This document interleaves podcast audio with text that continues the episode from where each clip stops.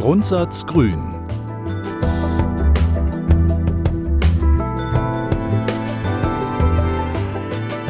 Der Podcast zum Grundsatzprogramm von Bündnis 90 Die Grünen. Moderiert von Hanna Foris und Pega Idalatjan.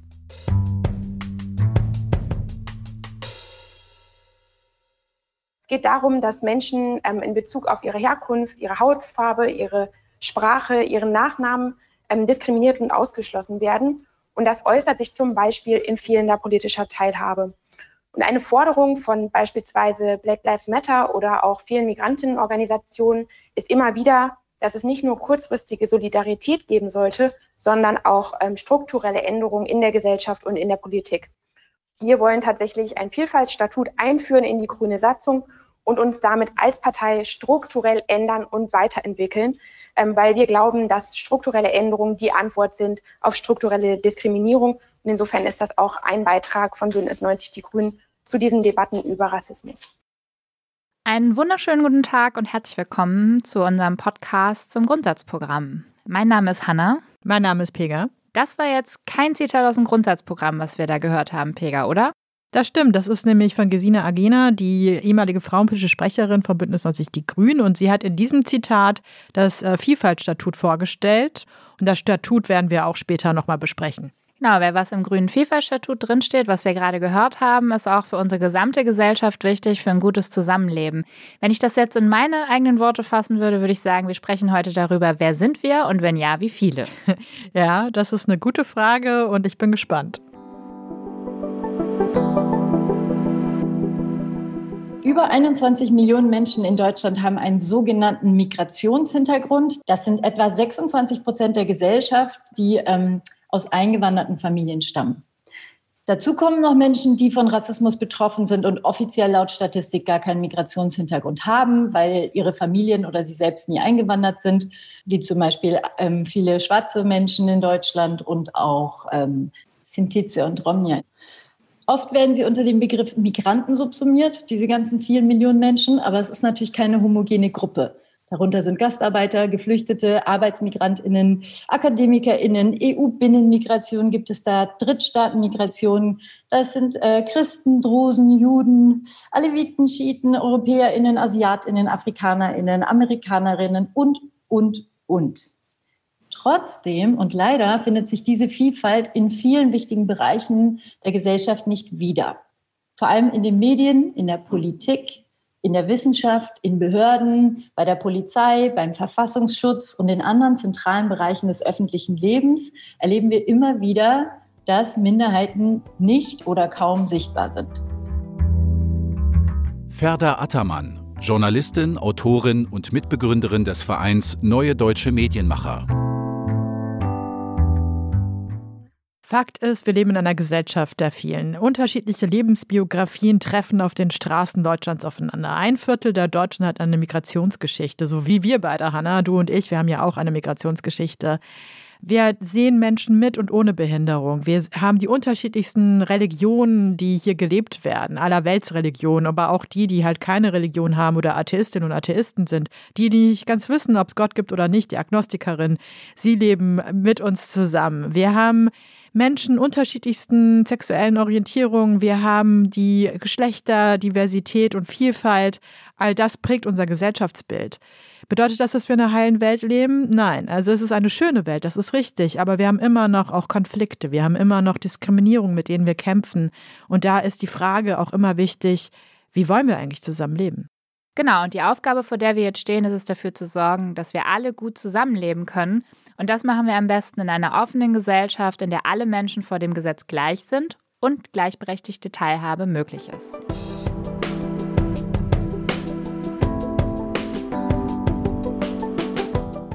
Wenn ich darüber nachdenke, was wir brauchen, damit wir gut zusammenleben können und bei mir anfange, dann ist mir immer wichtig für ein gutes Zusammenleben, dass ich das Gefühl habe, dass ich dazugehöre. Und ich glaube, so geht es vielen Menschen. Und du hattest ja auch schon ähm, gesagt, dass wir beide Migrationshintergrund haben, beziehungsweise Migrationsgeschichte.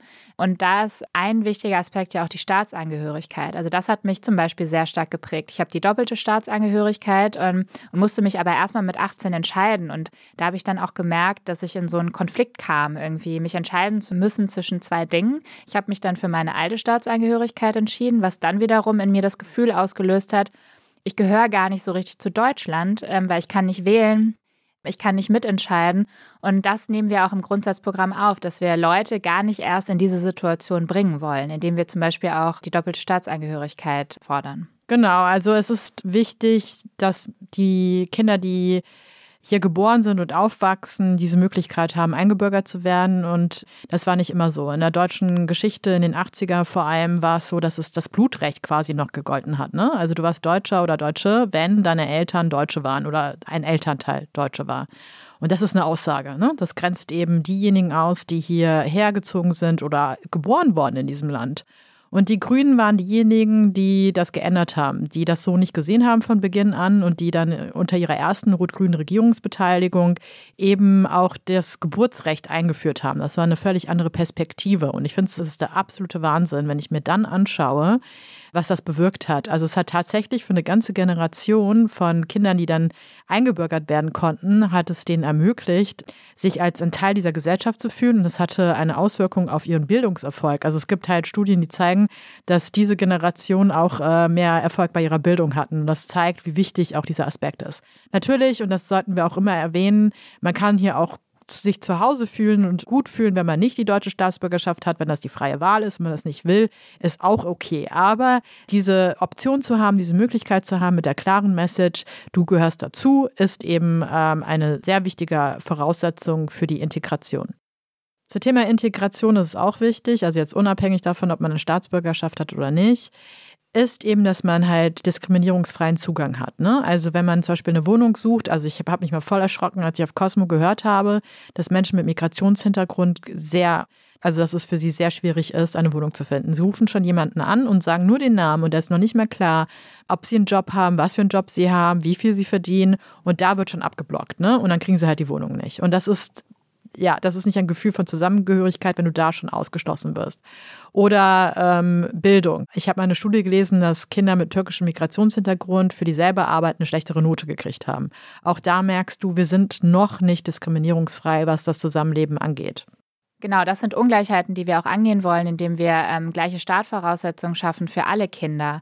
Was da auch wichtig ist, da muss ich dran denken, ähm, bei der ähm, Inauguration von Kamala Harris wie krass das gewesen sein muss für ähm, junge Mädchen of Color zu sehen, dass jetzt quasi eine Frau of Color auch äh, Vizepräsidentin der Vereinigten Staaten sein kann. Auch hier ist ein Hebel, wie man dafür sorgen kann, wenn ich Beispiele habe, äh, mit denen ich mich identifizieren kann, dann ist auch gleich für mich dieser Raum auch überhaupt offen. Also ich weiß, okay, ich könnte theoretisch Vizepräsidentin der USA werden, ich jetzt nicht und du vielleicht auch nicht, Pega, aber jemand anderes. Oder okay, ich kann äh, Schauspielerin werden weil ich halt sehe, okay, es gibt Leute, die so sind wie ich. Ja, Schauspielerei hast du, ist ein gutes Stichwort. Da hat sich auch einiges getan, aber es gab eine Zeit, da konnte man eben immer nur den Bösen spielen, wenn man irgendwie People of Color oder Person of Color war.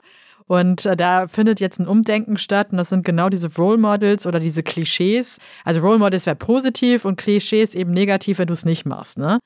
Und diese Role Models oder diese Personen, die halt einfach äh, eine, einen positiven Effekt auf, auf das Leben haben. Ne? Da möchte ich auch mal eine schöne Geschichte erzählen. Also in meiner Kindheit oder ich fange aber anders an. Ich habe irgendwann in Gesprächen mit äh, Freundinnen und Freunden, die auch äh, Migrationsgeschichte haben, festgestellt, dass jeder oder jede von uns ähm, eine Erinnerung an eine deutschen Adoptivoma oder eine deutsche Oma hat oder eine deutsche Tante, aber meistens ist es die deutsche Oma.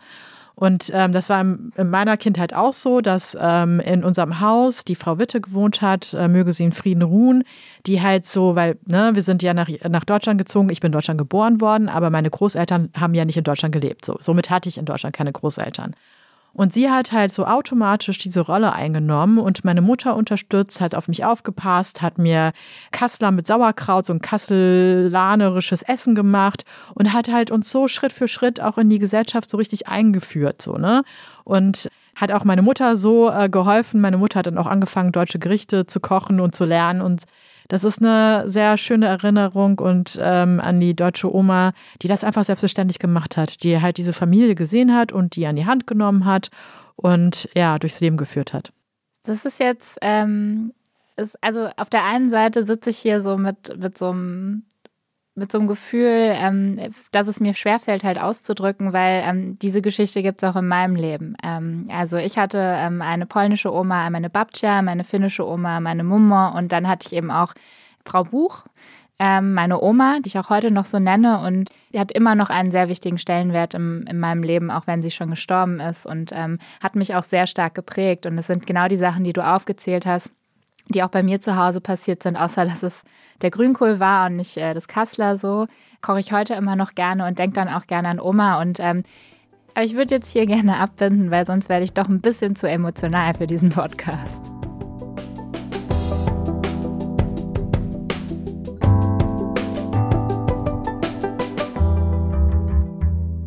Eine inklusive Gesellschaft bildet die Vielfalt ab. Und dazu gehört auch Menschen mit Behinderung. Ein guter Freund von mir, mit dem ich zusammen studiert habe, ein Kommilitone von mir oder ein ehemaliger Kommilitone von mir, der sitzt im Rollstuhl. Wir haben beide zu ungefähr gleichen Zeit abgeschlossen mit unserem Studium. Ich habe dann relativ schnell einen Job gefunden, er nicht, obwohl er genauso qualifiziert und genauso gut ist. Und ich habe mir dann irgendwann mich mit der UN-Behindertenrechtskonvention auseinandergesetzt darüber, dass eben Teilhabe von Menschen mit Behinderung auch ein Menschenrecht ist und habe mich gefragt, warum das ist und habe dann in einem Bericht von der Agentur für Arbeit auch nochmal nachgelesen, dass Akademikerinnen mit einer Behinderung länger brauchen, einen Job zu finden, also von der Zeit her, als Akademikerinnen ohne eine Behinderung. Und hier ist ja Ungerechtigkeit zu sehen, die halt auch auf Barrieren zeigt, die wir in unserer Gesellschaft immer noch haben. Die UN-Behindertenrechtskonvention ist ja auch in Deutschland immer noch nicht vollständig umgesetzt und das ist ein Unding. Dafür wird Deutschland ja auch regelmäßig kritisiert. Ich meine, ähm, die Barrieren, die du jetzt angesprochen hast, die sind die eine Seite, also ist der Zugang. Und Zugang kann ja auch irgendwie richtig bildlich gesprochen sein. Also die beste Freundin meiner Mutter, die hat halt eine Gehbehinderung und wir waren mal, sind zusammen nach Berlin gereist. Alter, also einmal von einem Ort zum nächsten zu kommen, ne? Also du kannst dir nicht frei aussuchen, an welcher U-Bahn-Haltestelle du aussteigen möchtest weil es da keinen Aufzug gibt. Also das muss man sich mal vorstellen. Es gibt keinen Aufzug, ne? Und dann, wenn der Aufzug kaputt ist, was machst du dann? Ne? Du musst immer wieder zurück einsteigen, zurückfahren. Also das sind Dinge, die in Deutschland immer noch äh, nicht umgesetzt sind. Ähm, das heißt, da sind wir auch wieder beim Grundwert der Selbstbestimmung. Um halt selbstbestimmt leben zu können, ich muss halt frei entscheiden können, in welches Restaurant gehe ich, wie bewege ich mich und so. Ich brauche einen Gebärdendolmetscher, aber sollte ich auch einen kriegen? Genau. Und ähm, das sind all diese Sachen, die wir auch im Grundsatzprogramm ansprechen und die wir halt äh, beiseite schaffen wollen. Also wir wollen Barrieren abbauen. Selbstbestimmung bedeutet, Entscheidungen zu treffen, wie man sein Leben leben will und dafür halt nicht abgelehnt, nicht diskriminiert, sondern anerkannt und Teil dieser Gesellschaft zu sein. dazu ist ein Grundbedürfnis von uns allen, lieben zu dürfen, wen wir lieben. Das sollte eine Selbstverständlichkeit sein. Und ist, es, ist es aber immer noch nicht, ne? Das ist verrückt, oder? Ja. Also es ist halt echt so, dass man denkt, seriously, also immer noch ist das ein Thema. Und wenn du mal sozusagen, äh, wenn, man, wenn man liest, was das für ein Prozess sich zu outen und äh, was meine Freundinnen und Freunde, die aber natürlich aus den 80er und 90ern auch nochmal andere Erfahrungen mitbringen, glücklicherweise ist das jetzt auch etwas, durch die Ehe für alle noch mal ein bisschen entspannter oder hat sich auch noch mal wieder äh, geändert. Aber Übrigens auch eine grüne Errungenschaft, ne? Genau, wir Grüne sind ja auch, äh, kommen auch aus der Queer-Bewegung und haben da auch schon einiges sozusagen umsetzen können. Aber was meine Freundinnen und Freunde erzählt haben oder was ich als jungpolitische Referentin gelesen habe, dass in dieser Prozess, wenn man erkennt, dass man äh, gleichgeschlechtlich liebt und dass man das dann halt auch nach außen tragen will oder darüber reden will, dass man erstmal Angst hat, abgelehnt zu werden. Ich möchte in einer Gesellschaft leben, in der niemand Angst hat, abgelehnt zu werden, nur weil er, also wegen wen er liebt und wen nicht so. Ausgrenzung einer ähm, heftigen Art oder zumindest stelle ich mir das nochmal so vor, ähm, erleben ja auch Menschen, äh, die beispielsweise ähm, ihre geschlechtliche Identität bzw. ihr Geschlecht ändern möchten. Was die da für einen Prozess durchlaufen müssen, bis das überhaupt möglich ist. Und dabei geht es ja eigentlich nur darum, dass sie selber darüber bestimmen, wer sie sind. So. Und das darf eigentlich nicht sein. Wenn wir in einer Gesellschaft leben, in der alle dazugehören, muss ich auch dafür sorgen, dass geschlechtliche Vielfalt möglich ist und auch da Leuten keine Steine in den Weg legen. Denn am Ende geht es um Anerkennung. Also wenn ich merke, dieser Staat, dieses Land, in dem ich lebe, erkennt mich an, wie ich bin, und das ist in dem Fall so, das ist in den anderen Fällen so, die wir angesprochen haben, in der Einwanderungsgesellschaft, auch bei Menschen mit Behinderung, ähm, nur dann fühle ich mich ja auch dazugehörig und nur dann ist auch äh, ein Zusammenleben möglich, weil wirklich alle in diesem Land zusammenleben. Diese Vielfalt unserer Gesellschaft soll auch in unserer Partei, also bei Bündnis 90 Die Grünen, angemessen repräsentiert werden. Wir haben erkannt, dass das noch nicht so ist und haben deshalb ein Vielfaltstatut beschlossen, das eben genau dafür sorgen soll.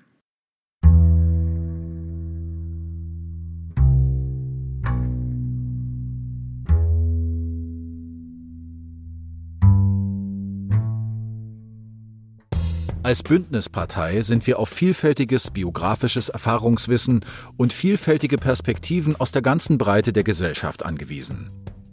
Seit unserer Gründung setzen wir uns deshalb für die gleichberechtigte Teilhabe aller Menschen ein. Mit unserem Frauenstatut sorgen wir zum Beispiel seit 1986 dafür, dass wir Feminismus in der Partei leben. Doch noch immer sind große gesellschaftliche Gruppen unterrepräsentiert. Deshalb haben wir auf unserer letzten Bundesdelegiertenkonferenz im November 2020 mit großer Mehrheit ein Vielfaltsstatut verabschiedet, um unseren Beitrag dazu zu leisten, die Vielfalt unserer Gesellschaft auch in ihren Institutionen wie in unserer Partei abzubilden. Eineinhalb Jahre lang hat die AG Vielfalt, die aus 25 Menschen besteht, ein Vielfaltsstatut erarbeitet, das folgenden Anspruch formuliert. Unser Ziel ist Zusammenarbeit in Vielfalt. Wir wollen, dass sich vielfältige Perspektiven in unserer Partei abbilden. Wir machen es uns zur Aufgabe, vom Bundesverband bis zum Ortsverband, grüne Strukturen so zu gestalten, dass sie inklusiv und nicht diskriminierend wirken hinsichtlich rassistischen, antisemitischen oder antiziganistischen Zuschreibungen, der Religionszugehörigkeit oder Weltanschauung, einer Behinderung oder Erkrankung, dem Lebensalter, der Sprache, der sexuellen Orientierung oder geschlechtlichen Identität, dem sozialen oder Bildungsstatus oder der Herkunft. Mithilfe des Vielfaltsstatuts wollen wir unsichtbare ausschließende Strukturen sichtbar machen und sie überwinden, um den Zugang zu gleichberechtigter politischer Teilhabe zu gewährleisten. Vielfalt heißt für uns, Strukturen zu öffnen und Strukturen zu verändern. Denn wir haben klar gesagt, strukturelle Herausforderungen brauchen auch strukturelle Antworten. Aber Strukturen zu verändern, das setzt Verantwortung voraus. Und deshalb muss dieses Thema genau dort angesiedelt werden, wo besonders viel Verantwortung getragen wird. Vielfalt gehört an die politische Spitze. Ricarda Lang, stellvertretende Bundesvorsitzende und frauenpolitische Sprecherin von Bündnis 90 Die Grünen. Praktisch bedeutet das Vielfaltsstatut, dass innerhalb unserer Partei gesellschaftlich diskriminierte oder benachteiligte Gruppen mindestens gemäß ihrem gesellschaftlichen Anteil repräsentiert sein sollen, und zwar auf jeder Ebene. Das heißt, Präsidien werden divers besetzt. Unsere Mitarbeiterinnen sollen die gesellschaftliche Diversität widerspiegeln. Und unsere Veranstaltungen sind grundsätzlich barrierefrei und werden von diversen Referentinnen geleitet. Dazu schaffen wir Angebote zum Empowerment von diskriminierten oder in der Partei unterrepräsentierten Gruppen sowie für die diversitätspolitische und diskriminierungskritische Aus- und Weiterbildung der Amtsträgerinnen und Führungskräfte der Partei.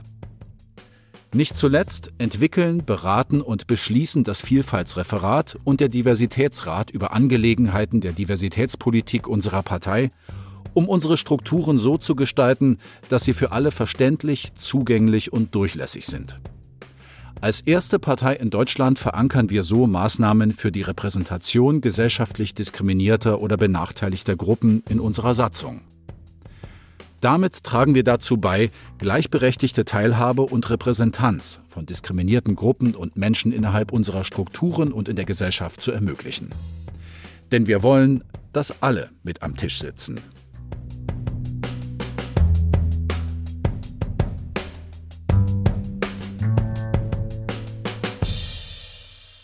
Das, was wir in unserem Vielfaltstatut für Bündnis 90 Die Grünen beschlossen haben, das ist ja auch so unser langfristiges Ziel für unsere Gesellschaft. Und man kann irgendwie, eigentlich kann ich mir gar nicht vorstellen, warum das nicht schon eine Selbstverständlichkeit ist, aber man merkt ja auch irgendwie im Diskurs, da ruckelt es an einigen Stellen. Es gibt auch so Widerstände.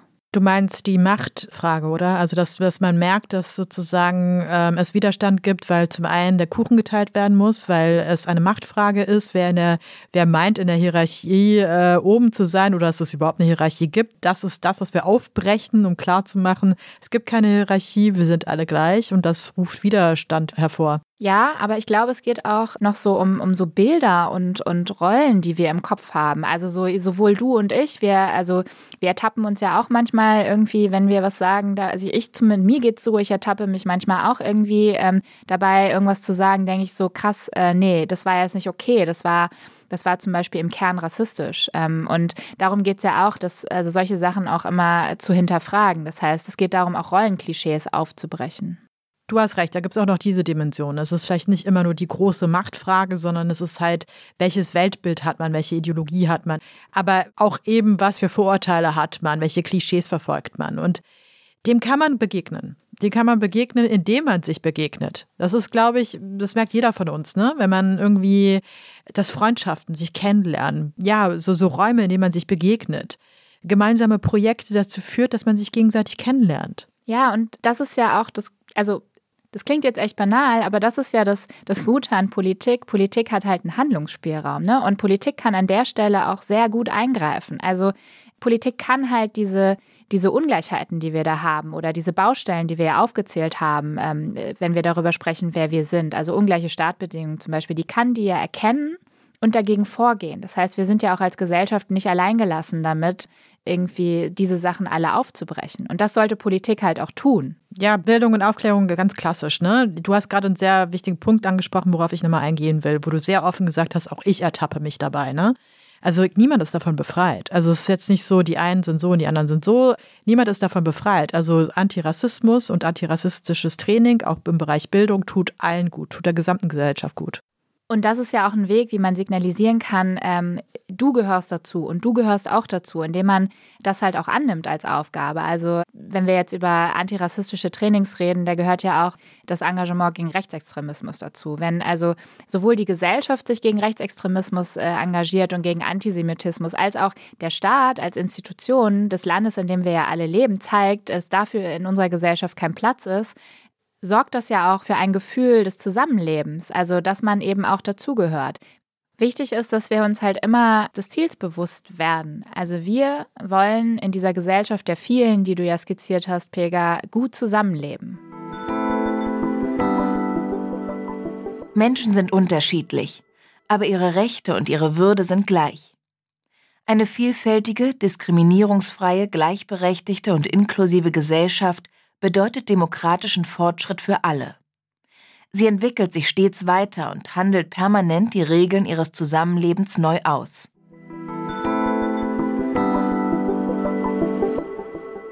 Ich finde diese Formulierung, wir sind unterschiedlich, dürfen das sein, aber vom Gesetz sind wir gleich. Das finde ich so stark, weil genau das ist es. Ne? Also wir wollen ja auch unterschiedlich sein. Wir wollen nicht alle gleich sein, aber wir möchten deswegen keine Diskriminierung erfahren. Wir möchten in Freiheit leben und diese individuelle Freiheit soll geschützt werden, indem wir vom Gesetz gleich sind. Und dafür ist es auch wichtig, dass wir ähm, Nachteile ausgleichen, ähm, strukturelle Benachteiligungen überwinden und dadurch schaffen wir Gleichberechtigung am Ende. Wir stehen immer für eine inklusive Gesellschaft, für eine Demokratie, die alle teilhaben lässt. Und das ist halt der Kern davon, die die Unterschiede anerkennt und durch Gesetze wie ein Einwanderungsgesetz Perspektiven schafft. Hanna, jetzt stelle ich mir diese Welt vor, von der wir gerade so gesprochen haben. Ne? Und das ist äh, eine, eine schöne Welt. Da sind nicht mehr mehrere Welten nebeneinander, sondern es ist eine Gesellschaft, die zusammenleben kann, wo, in der ich mit Freundinnen und Freunden, die eine Behinderung haben, hingehen kann, wo ich will, in der ich weiß, dass meine Freundinnen und Freunde teilhaben können, in der Regenbogenfamilien selbstverständlich sind.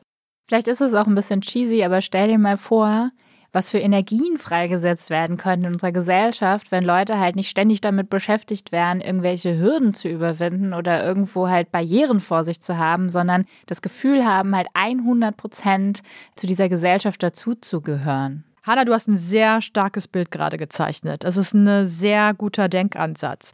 Wenn man sich zugehörig fühlt oder als ein Teil der Gesellschaft fühlt, dann bringt man sich auch anders ein. Ne? Also wenn ich weiß, ich bin hier zu Hause, dann will ich mich ja auch engagieren. Dann will ich mich einbringen, dann will ich Sachen bewegen. Und dann bewegen wir die Dinge zusammen. Und auch das, da sehen wir ja, wie alles zusammenkommt. Und dann sehen wir ja, wie die Sachen zusammengehören. Das führt auch wieder zu Fortschritt der Gesellschaft. Das führt auch zu Innovationen in unserer Gesellschaft. Das führt auf jeden Fall zu mehr gelebte. Demokratie und das ist immer gut.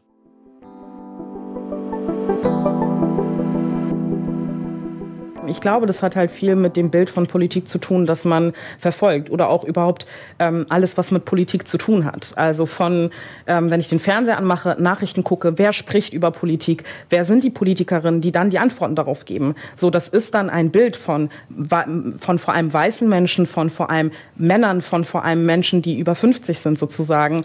Äh, ich glaube, das ist schon so ein Bild, das von Politik geprägt ist. Und ich glaube, man unterschätzt total krass, ähm, wie sehr es Menschen abhält davon, in bestimmte Räume reinzugehen, wenn man sich dort selber nicht repräsentiert sieht. Bei der Frage von Politik geht es um Macht. So. Und die wenigsten Menschen geben gerne Macht ab und wollen die Entscheidungsmöglichkeit jemand anderem abgeben. Das heißt, immer dann, wenn äh, man sagt, man ist für Vielfalt, man ist für mehr Frauen in der Partei, man ist für X oder Y oder Z, dann muss ja immer irgendjemand zurücksteppen. Und das machen nicht so viele Leute gerne. Und das heißt, diese Machtfrage, diese Strukturfrage muss man stellen und auflösen, äh, um dann tatsächlich auch ähm, sich breiter aufzustellen und inhaltlich auch besser zu werden. Und die Frage, warum das in Deutschland so war, ist, glaube ich, weil man sich einfach jahrelang nicht darum bemüht hat. Und jetzt steht man in einer Situation, in der man sich darum bemühen muss, weil es ein Demokratiedefizit ist, wenn viele Menschen nicht repräsentiert sind in der Politik und Entscheidungen mittreffen.